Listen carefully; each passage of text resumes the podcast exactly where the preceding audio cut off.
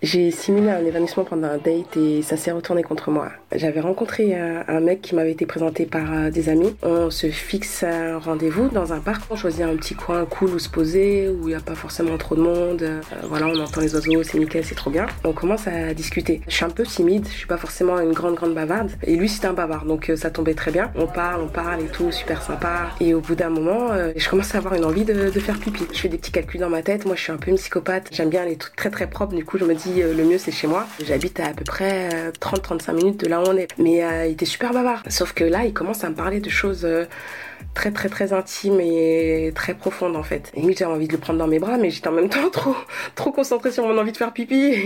Je me suis dit si je bouge là, peut-être que je vais déclencher des choses que je vais pas assumer.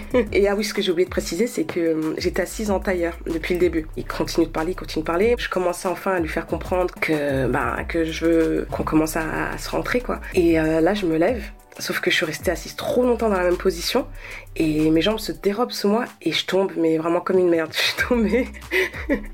Horrible quoi. J'avais un truc à l'époque, c'était un peu mon échappatoire pour toutes les situations un peu malaisantes. C'était ben, que je simulais un évanouissement quoi. J'ai transformé ma chute en évanouissement et bon, je suis restée euh, par terre en train de me dire ok, bon, ça y est, là je suis, je évanouie. Maintenant, comment je vais sortir de la situation? Combien de temps ça va durer?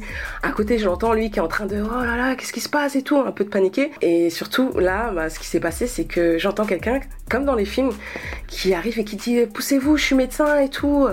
Et là, waouh, je là, je me suis dit, je vais vraiment m'évanouir. Je me suis dit, putain, je me suis mis dans, une merde, mais comment je vais en sortir? Et j'ai dit, non, non, non, je, je peux pas faire durer le truc plus longtemps, ça va aller trop loin. Du coup, je suis vite sortie de, mon état d'évanouissement en mode, non, c'est bon, ça va, oh là là, je pense qu'il fait vraiment trop chaud. Enfin, il me regardait, je pense qu'il y avait peut-être quoi, 4-5 personnes autour. En mode, bah, trop bizarre la meuf, quoi. Enfin, elle se relève comme ça.